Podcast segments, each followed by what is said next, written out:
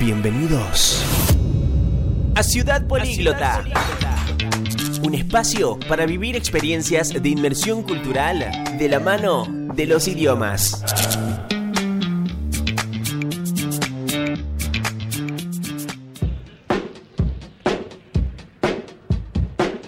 Ay, pero qué bello día el de hoy en Ciudad Políglota. Bienvenidos a todos, ¿cómo están? Gracias por animarse a recorrer esta pequeña aventura radial llena de cultura, aprendizaje, idiomas y mucho más. Mi nombre es Julieta Anachuri y los invito a quedarse que por unos minutitos les prometo que la vamos a pasar increíble. Sabemos que cada país tiene su propia cultura, sus tradiciones y obviamente sus maneras de comportarse también.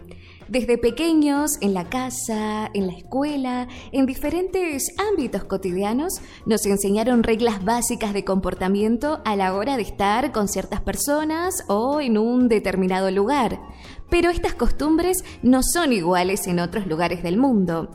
Por eso es importante conocer los hábitos de otros países y aquí en Ciudad Políglota te vamos a contar algunas de esas costumbres. ¿Qué te viene a la mente cuando pensás en la cultura británica? El Reino Unido es una tierra multinacional y multiétnica, llena de diversidad y de contrastes, pero aún así difícilmente vas a encontrar a un británico al que no le encante una buena taza de té con una deliciosa galleta de chocolate. De hecho, no hay que olvidar el arte británico del dunking, que es mojar una galleta en el té antes de comérsela.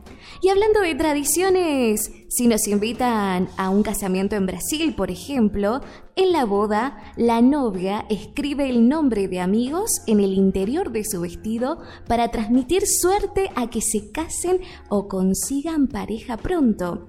En la fiesta, los novios comen un postre que tiene por nombre Felizmente Casados. En cambio, si estamos en Francia por asistir a una reunión social, un retraso de hasta 15 minutos se considera aceptable, pero no más de eso, siempre que no sea para comer, en cuyo caso ahí sí se requiere puntualidad. Es costumbre en Francia llevar una botella de vino o un pequeño obsequio para los anfitriones y es muy importante felicitar a los anfitriones por la comida. También se acostumbra a repetir el plato que más nos haya gustado sin dejar de comer el resto. ¿Cuánto hay para conocer sobre otros lugares del mundo? Pero mejor, aprendemos todavía más escuchando a los expertos en el tema. Idiomanía.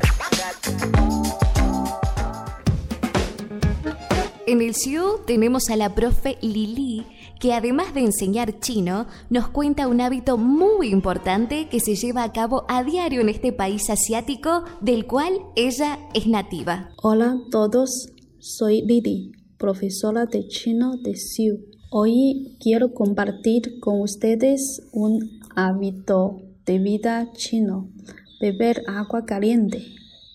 Si conocí a alguien de China o si ha estado en China, sabrá que no importa la estación que sea, la mayoría de los chinos no beben agua fría.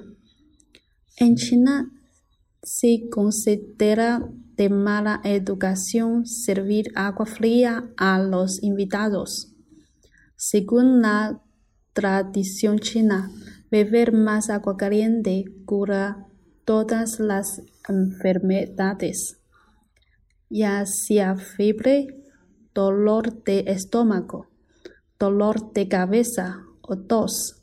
Los ancianos siempre nos piden que bebamos más agua caliente.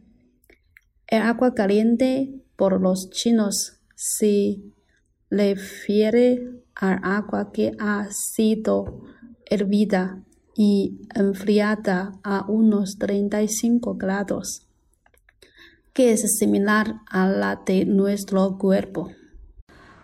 Hay muchas razones por las que los chinos beben agua caliente. La primera es que China tiene una larga tradición de beber té durante miles de años. Y todos sabemos que preparar té requiere agua caliente.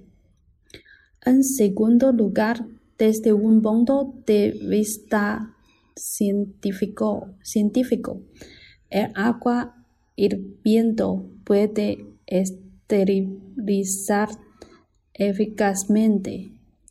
Al mismo tiempo, la medicina tradicional china cree que las personas necesitan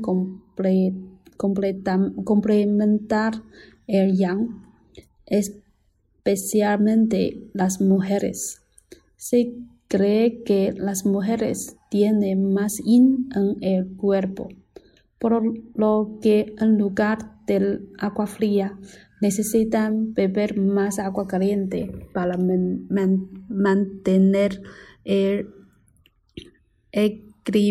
equilibrio. Y el agua caliente es lo más fácil, fácil y barato. Así que tenemos que beber más.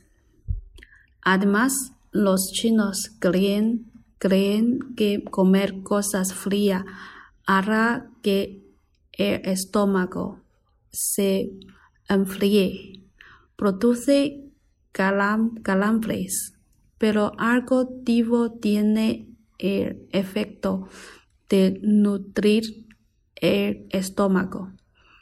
Por eso a los chinos les gusta beber agua caliente. Muchas gracias. La profesora Lili, además de ser docente del curso regular de chino, también es alumna del curso de español del CIU. Y qué importante lo que nos cuenta sobre el agua caliente, interesante hábito para ponerlo en práctica, ¿por qué no? Pero de China viajamos a Corea, de la mano de Elena Su, que es profesora del curso de coreano acá en el CIU. ¿Qué costumbres tienen en Corea que no son las mismas que en Argentina? 안녕하세요. 반갑습니다. 저는 한국어 교사 소엘레나입니다. Hola, mucho gusto. Mi nombre es Elena Su, soy la profesora del idioma coreano del Centro de Idiomas de UCASAL. Hoy les quiero comentar algunas curiosidades sobre este país asiático.